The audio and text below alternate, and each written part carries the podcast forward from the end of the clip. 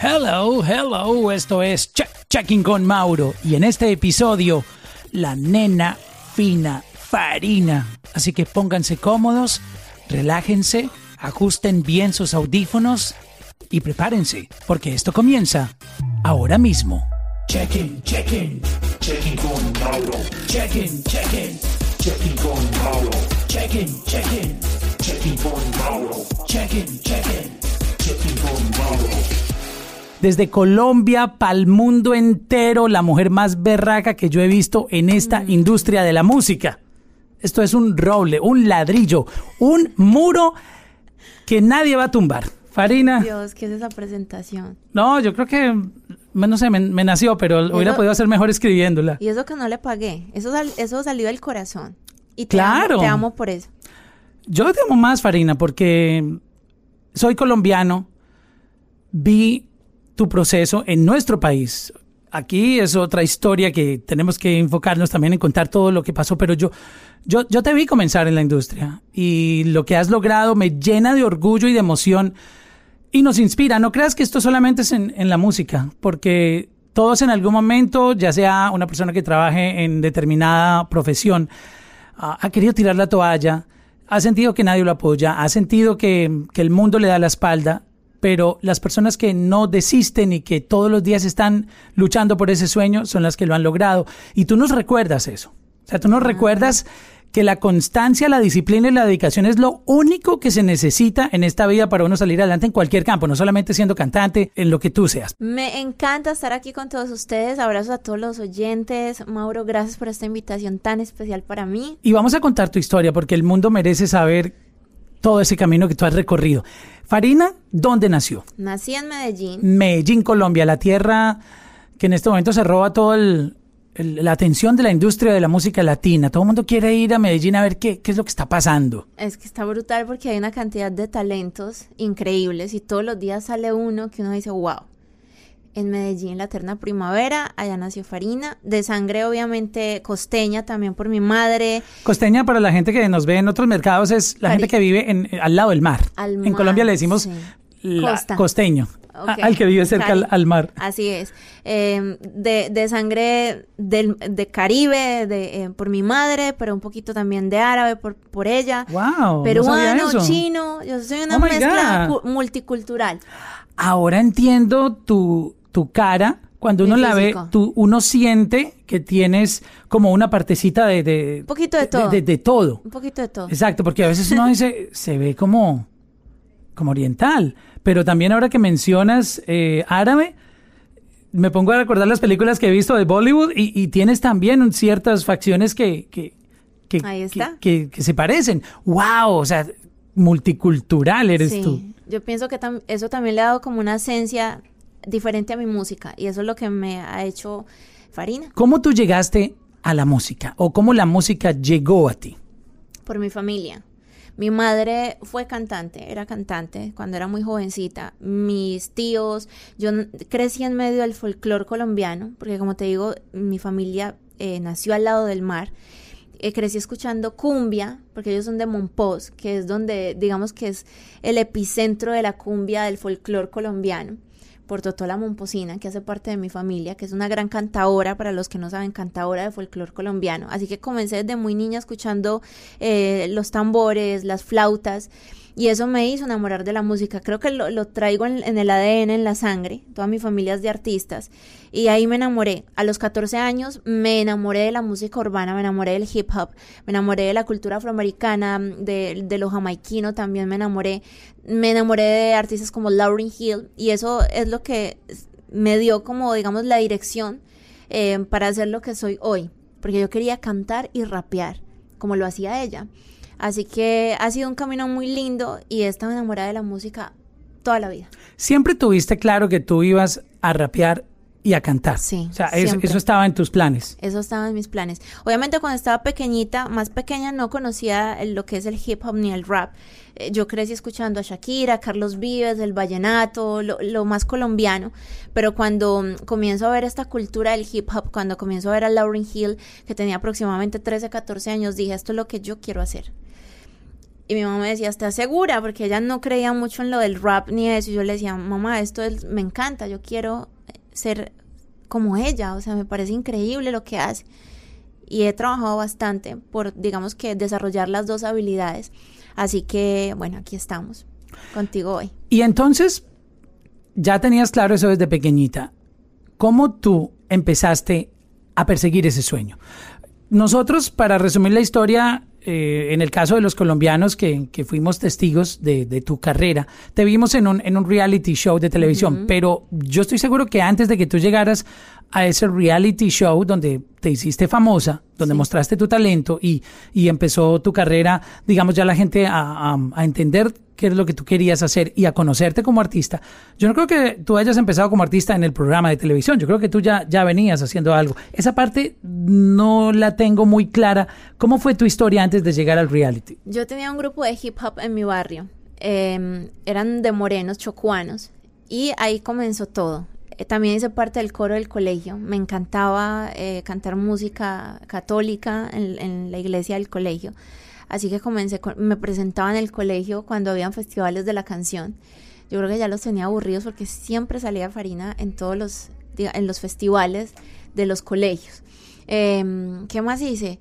Hice muchas cosas, pero lo más, lo que más me influyó, lo que más me marcó fue entrar al grupo de hip hop. Eh, digamos que ahí empecé a desarrollar la habilidad para hacer ambas cosas y ya en el 2005, cuando tenía 17 años, fue que eh, ingresé a X Factor que fue la primera temporada que se hizo en mi país. El, el primer reality show que sí. hubo en Colombia que mostraba talentos de artistas fue el, el, X Factor, el Factor X que le llaman allá. Sí. Y ahí fue donde el mundo vio a Farina. Y todos nos aprendimos tu nombre, o sea, tú, tú te volviste tan famosa por ese reality, o, o, o es que no había otro, otra manera de promocionarse. Sí. Acuérdate que en esa época las redes sociales no estaban no tan... Existían. había una que otra cosita, pero todavía no, no, el mundo no estaba metido ahí. No to, estaba. Todos estábamos pegados de la televisión, de Sí. la radio, y pues llegar a la televisión, o sea, cuando eso pasó, era lo máximo, el máximo nivel de promoción que podía tener un artista en ese Así momento, es. era aparecer en un, en un reality, es porque los canales eran muy pocos, había una limitación en cuanto a, a medios de comunicación, y tú llegas a ese programa que era número uno en el prime time, todo el mundo lo veía, eh, te ganaste tus fans porque con tu talento a pulso lo hiciste, empezaron a ver tu talento. Así es. Pero sucedió algo en, en el programa. ¿Tú ¿Qué fue lo que pasó en el programa? ¿Tú lo ganaste o qué, qué fue lo que sucedió con ese reality? Yo quedé de tercer lugar. Pero para todos tú fuiste la ganadora. Eso dicen, pienso que es por ta- que he estado ahí siempre presente todo el tiempo. Digamos que nunca me he retirado. Me retiro un tiempo que mm, sentía que no tenía como ese apoyo de mm, una disquera, como que necesitaba un equipo de trabajo, pero no me retiré musicalmente, seguía haciendo música en mi casa, viajé a la isla de San Andrés y me quedé dos añitos allá donde aprendí muchísimo. ¿Estuviste viviendo en San Andrés Sí. Isla? ¡Wow! Y, y tengo que decir que parte de- del flow de mi esencia a la hora de chantear, de rapear, es gracias a San Andrés. Tú terminaste el reality. Sí. Me imagino que al tercer puesto no, no tenía ningún premio. El ¿o sí? tercer, el tercer puesto tenía, mm, eh, me dieron mi primer CD, que se llamó Yo Soy Farina. Ah, ok. Ah, ah, exacto. Me dieron un cheque pequeñito, que digamos que fue la, la cuota inicial para mi, para mi casa. Eh, gané muchas cosas especiales e importantes. La primera, una plataforma eh, que me conociera mi país, que digamos que es el primer paso de cualquier artista que lo conozca a su país. Y eso fue muy especial para mí. Eh, puedo decir que fui la primera mujer en incursionar en la música urbana en mi país, comercialmente hablando. Eh, Sin duda alguna, nadie la primera, lo, duda. La primera rapera, que en parte eso me, me trajo cosas chéveres y no cosas tan chéveres, porque en ese entonces, como no habían raperas, digamos, en los latinos solamente había una Ivy Queen, y de pronto habíamos escuchado una que otra de Panamá, de pronto una Mala Rodríguez. Alorna, las de la Sí, factoría. La factoría, pero era una colombiana rapeando en un reality, no, no era una cosa listos. normal. Yo no creo era- que Colombia, que fue el, el primer país donde tú iniciaste tu carrera, de donde somos además muy orgullosos, no, no estábamos preparados para el sonido que tú tenías en la cabeza presentarle al público. Estabas muy avanzada en ese momento y la gente no comprendía ese sonido. Eh, yo creo que en parte eso sucedió, que, que, cuando salí mucha gente no entendía lo que yo estaba haciendo, sin embargo tampoco yo me sentía como 100% lista, estaba también buscando, eh, cada día mejorando, eh, renovando mi sonido, pero eso era lo que yo quería presentar, quería demostrarle a Colombia que había una rapera en el país. sin embargo me fue muy bien, siento que logré cosas increíbles y que fue el inicio de una gran carrera. Donde todos, como lo venía comentando hace un momento, recordamos esos eh, momentos donde veíamos tu talento y, te ganaste una fanaticada real, o sea, gente que, que sabía, que sabe tu nombre. Y, de hecho te imitaban, te imitaban porque tú tenías un... Eh, unos sonidos, yo, lo que hago ahorita, que obviamente ahorita hago como, yesa, yo, y la gente se reía, otra gente me imita, o sea, fue muy divertido también, fue muy divertido lo que sucedió con, con Farina. Esa fue la primera etapa, el, el, el nivel, nivel número, número uno. Cuando estaba saliendo del cascarón. Exactamente, que es que tú empezaste muy pequeñita en, en, en, esto. años. Wow. Y entonces empezaste, te fuiste a San Andrés. ¿Cómo cambió San Andrés Isla tu vida? Total. Fue una cosa increíble porque mis primeros productores fueron isleños. Y eso me dio, digamos, que esa señal para sentir que tenía que estar allá nutriéndome de música. Yo me había enamorado del hip hop y de la música jamaiquina y San Andrés es supremamente, digamos que San Andrés casi, con el perdón de los andresanos, es casi como un Jamaica pequeñito.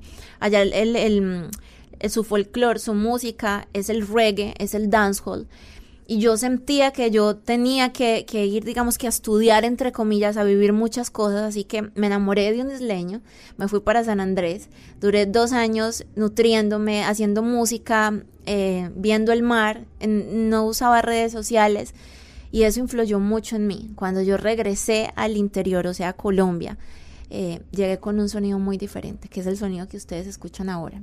Y, en parte eso es gracias a Andrés Islas. ¡Wow! ¡Qué bonita esa historia! Si ustedes no han tenido la oportunidad, la gente que nos está escuchando, de ir a San Andrés Islas, si quiere ir a un lugar donde usted va a sentir paz, paz, donde se va a desconectar, donde ni siquiera necesita tener vehículo, porque en San Andrés tú puedes vivir caminando, no se necesita. Así es. Les recomendamos a ojo cerrado San Andrés Islas, es de mis lugares, de mis islas favoritas, por no decir que la más favorita. Es bellísimo. Además que la conservan natural natural y, es, es, raizal. Y mm, la gente que, que, digamos que los raizales son morenos que eh, hablan dos idiomas, tres idiomas, que es el francés, el criol y el español. Entonces uno está todo el tiempo escuchando diferentes sonidos, desde la lengua hasta musicalmente. Así que el que sea se va a nutrir allá musicalmente. Bueno, entonces tú regresaste de San Andrés al interior de Colombia otra vez. ¿Y ahí qué empezó a pasar en tu carrera? Estamos recorriendo tu, tu ahí Ahí empecé a sacar música. Dije, ya, yo creo que ya tengo algo que, quiero mostrar diferente a, mi país, a mi público, así que regreso a Colombia y empiezo a hacer música. Y empiezo a irme por los colores de dancehall con pop. Em, empiezo a sacar canciones hasta que saco una que, em, digamos que fue, digamos que el inicio en donde yo sentí que pegué una, pegué una en la calle. Empecé con Pongan atención.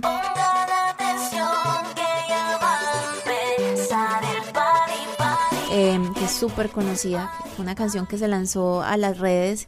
Le hicimos un video y en, para ese entonces tener 25 millones de visitas en YouTube. Oh my God. Es demasiado. Así que la canción. Sí, hoy en día eso es un montón. Imagínate en la época que tú estás hablando. Ajá, un hit. Y luego saqué Pum Pum que digamos que fue como que ahí sí mostré el sonido que yo quería darle a la gente, que era un poquito de reggae, un poquito de rap, porque me escuchan rapeando en Pum Pum, luego Ñengo Flow me escuchan en la calle y se montan la canción y Pum Pum se volvió un hit.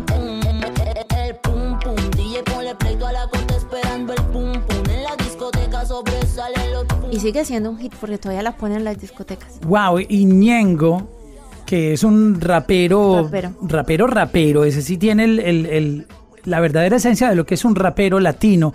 Pues me imagino que para ti esa colaboración tuvo que haber sido increíble porque tú estás en, el mismo vibe, ¿no? Ni siquiera me lo creía. O sea, yo no podía creer que Ñengo Flow, porque él fue el que dijo, yo quiero montarme en esa canción. La canción estaba tan pegada en la calle, en las discotecas, en las discotecas de los isleños, de cartageneros que él la escuchó y dijo, ¿quién es ese hombre? Él pensó que yo era un hombre. Oh my God. Y cuando ya se dieron cuenta, pues obviamente no, es una chica de Medellín pues yo me quiero montar en esa canción. Y él fue el quien le hizo el remix y la terminó de disparar. Yo creo que nadie cuando te escucha rapeando se imagina que hay o lo que le pasó a él, que una mujer tenga, digamos, todo ese talento, porque cuando uno te ve rapear, tú eres otra persona, o sea, eres, tú, pero ya en, el, en tu carácter, en tu papel de, de, rapera, que te, te, sale una improvisación increíble que desbarata a cualquiera. Ay, gracias. O sea, y en este negocio no es fácil encontrar mentes tan creativas que puedan sacar un, un, rap, un freestyle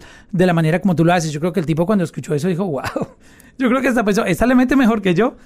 Tan lindo, no, Ñango me, me apoyó muchísimo en ese tiempo y estoy súper agradecida con él. Bueno, y entonces ya tú te pusiste otra vez en el, en el radar a otro nivel, haciendo música mucho más profesional, con sonidos más globales. ¿Qué empezó a pasar en tu vida?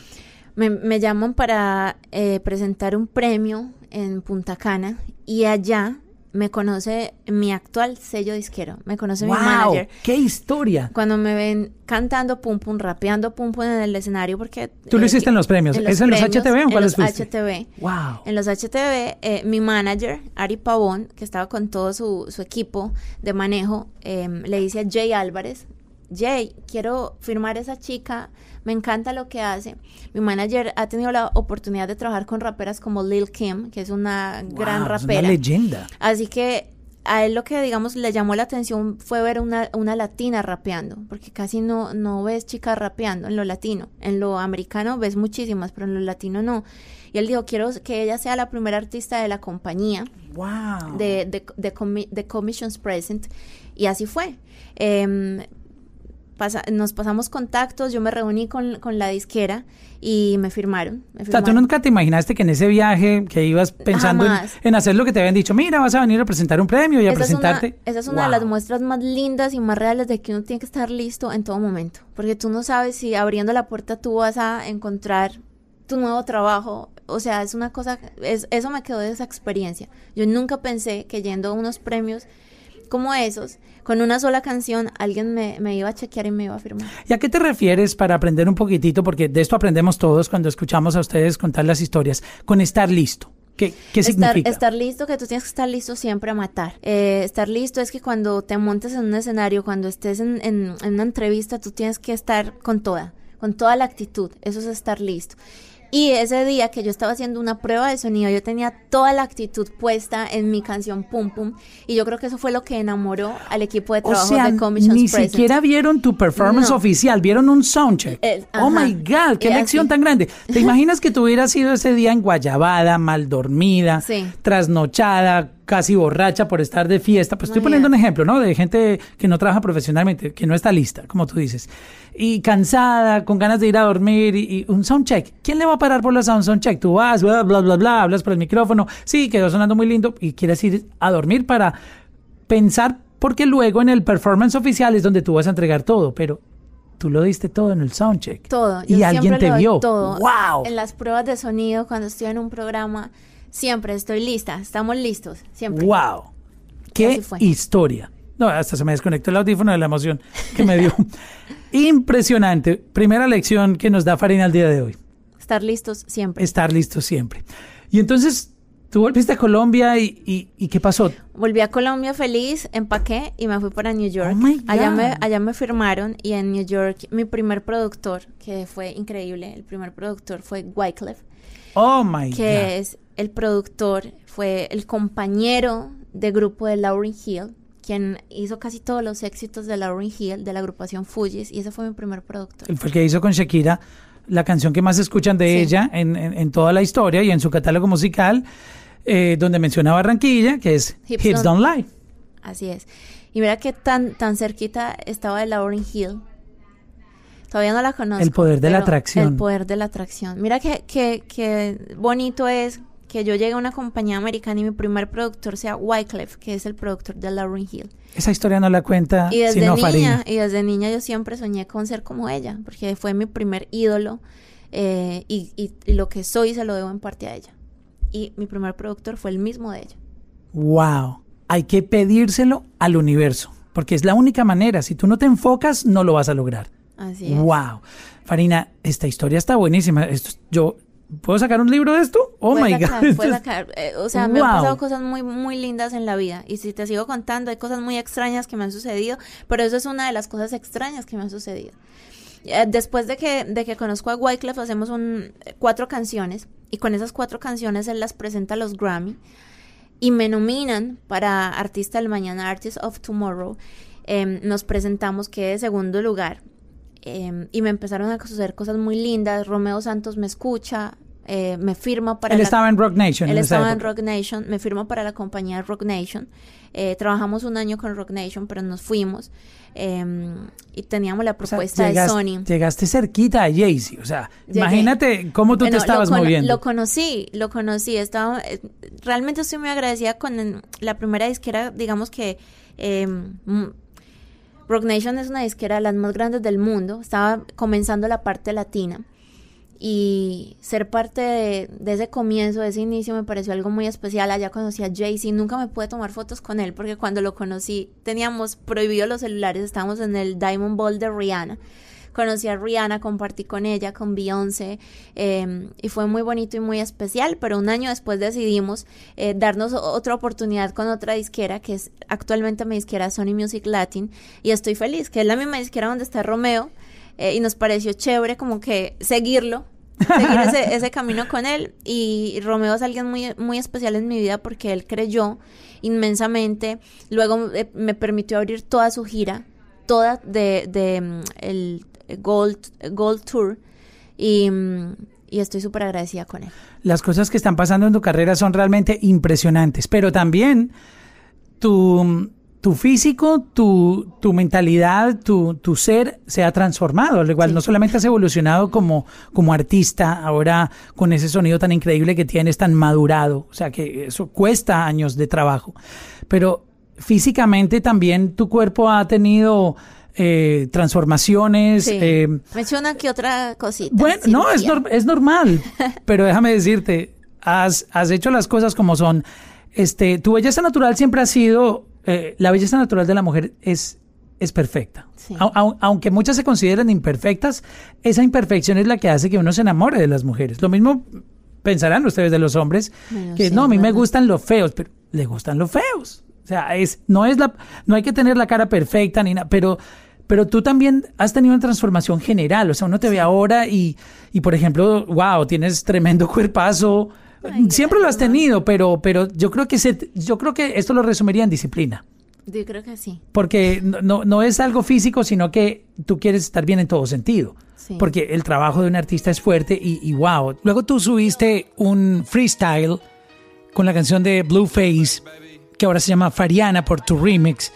Y fue un freestyle que tú hiciste espontáneamente, pero luego él lo escuchó y así fue que pasaron las cosas con esta colaboración. Todos quieren comerse una colombiana, mi mente volando sin pastilla o marihuana. Tengo dos compañías, las dos americanas, cinco freestyle y ya ando sacando Escuchó el freestyle y mm, decidimos buscarlo para hacer la canción, el Spanish version, y él aceptó hacer el Spanish version. Le encantó y ahí lo tenemos. Tenemos el video, ha sido un hit eh, a la gente le ha encantado. Ha sido una de las canciones más fuertes, digamos que de estos tiempos de Farina. Para conocer un poco esa faceta tuya haciendo freestyle, ¿eso a ti se te ocurre? ¿Tú lo escribes? ¿Cómo es ese proceso? Porque cuando uno ve los videos que tú subes en, en social media, uno, dice, pero Dios mío, ¿qué se aprendió esa letra? ¿Eso le está saliendo en vivo? ¿Cómo es ese proceso? Digamos, digamos que yo tengo las dos habilidades de escribir muy rápido y aprenderme las cosas muy rápido, pero también puedo improvisar. En, en, el momento y, y, lo he desarrollado con el paso del tiempo. También depende del momento en el que esté el instrumental. Eh, así, me sale... No sé, la nada. Tú eres una mujer talentosa, es, tu esencia. Mira, yo tengo aquí un, un, un beat pero eso está bien rápido. ¿Este está muy rápido? Sí, sí, sí. ¿Está muy rápido para ti? Sí. Lástima que no haya traído más. Ah. Pero si, si sale algo aquí. Mauricio Londoño, tú sabes, coño, ¿y qué pasó? Improvisando la nena, tú sabes, ajá, cosa buena. Y hay algo chiquitico. Te salen las cosas así. Qué talento tienes. Muchas gracias. ¿Tú recuerdas el, el, freestyle que, aparte de este de, Tatiana, que, que mm, obviamente se volvió una canción. Pero ¿cuál ha sido uno de esos famosos que tú dices o que la gente te pide, tus fans, Wow. que, que recuerdan bastante? Muchos, no sé, no sé. Hay uno que, que, que subí que menciona a Maluma. Y ese le ha encantado a la gente. Hay uno que usé la pista de Cardi B, la de Money. Y ha sido también, se fue viral. Todos se han ido virales. Todos, absolutamente todos. Y esos obviamente los he pensado porque tampoco quiero salir improvisando lo que salga, sino que quiero tirar los punchlines que son, eh, hablar de lo que está sucediendo en el momento. Entonces obviamente pienso eh, de qué va a hablar mi próximo freestyle. Pienso bien, organizo los punchlines y tiro. ¿Cuál es el, el- el hit de un freestyle? Para, para componerlo bien. los ¿Qué, qué es un punchline, punchline? Para aprender un poquito. Digamos que las líneas, los golpes, eh, ¿cómo te explico? Son, son líneas que, que tienen mucho sentido. Eh, por decirlo, es- eh, tengo tantos punchline que me está llamando la CIA. La CIA es la, la organización que está pendiente de los Estados Unidos y que está todo el tiempo vigilando y es una, una asociación de inteligencia. Entonces yo estoy tratando de decir como que mis punchlines son tan inteligentes que la CIA me está llamando. Oh, wow. Entonces eso significan los punchlines. sí, Las- no, no hablar tonterías, sino no que hablar tenga tonterías sentido. como las Exacto. que acabo de hablar, sino cosas que tengan demasiado sentido. Para eso entonces te sientas, escribes. Para eso, obviamente, los raperos siempre estamos em, pensando, chequeando qué está, de qué están hablando, qué están pasando en las noticias, quiénes son los personajes de moda. em, y yo, yo pienso que ese es el éxito de un, de un freestyle. Supongamos que acaba de, de terminar Kylie con Taiga. En ese tiempo muchos raperos usaron esos punchlines de Taiga con, con Kylie. Y es lo que está sucediendo en el Ah, momento. ya entiendo el- el- lo que significa el Es- punchline. ese es, eso es uno de los, de los digamos que, de- lo que hace un- que el punchline sea un hit. Y lo otro es el flow. Es el flow. Ese es el que tiene cada, cada rapero, Ese es el ¿no? que tiene cada ¿Y ese no se rapero. cambia en- en- con la canción o sí? Sí, se cambia todo el tiempo. Entonces uno escoge, digamos que una pista donde uno sienta que, don- donde mejor tú fluyes, donde tú te sientas en ese momento y así, y así es. Wow, wow, qué interesante esa clase que nos acabas de dar. ¿Quién es Farina como persona ahora? Descríbenos la, la persona que hay detrás del artista en este momento. A ver, mucho más tranquila que antes, mucho más disciplinada. em, me encanta compartir con, con la gente. em, me encanta dar todo lo que más pueda. Mucha gente dice, no, yo di mucho y me arrepiento. No, yo he aprendido con la vida que hay que darlo todo y estar listos en todo momento. Darlo todo es gozarte cada cosa que haces, enamor- enamorarte de lo que haces, porque cuando no estás enamorado de lo que haces, comienzas a, a sentirte muy mal en todo sentido, no solamente física, sino también te desgastas como, como persona. Así que mm, estar muy enamorado de, de- de lo que haces es lo más importante, lo que he aprendido durante todo este recorrido. Medellín está acabando. Matando, matando la liga. Matando, matando la liga. Farina, gracias por compartir esta historia con nosotros. ¿Quieres darle algún mensaje a estos nuevos talentos que quiere hacer música, que no sabe qué camino seguir y, pues bueno, los consejos de ustedes que están trabajando fuerte en la industria profesionalmente, moviéndose durísimo, eh, esos consejos valen oro para ellos? ¿Qué les puedo decir? Lo que acabo de decir, enamórense de algo, entréguense a algo, la pasión por la que ustedes sientan, trabajenla. Si estás enamorado de los carros, métete por ese lado y trabájale todos los días a eso. Es enamorarse de lo que uno hace y todo va a ser mucho más fácil. Oh, wow, wow, wow. Farina, muchas gracias. A ti, muchísimas gracias. Me encantó la El- entrevista. Check-in, check-in, check-in con Mauro. Check-in, check-in, check-in con Mauro. Check-in, check-in, check-in con Mauro. Check-in, check-in.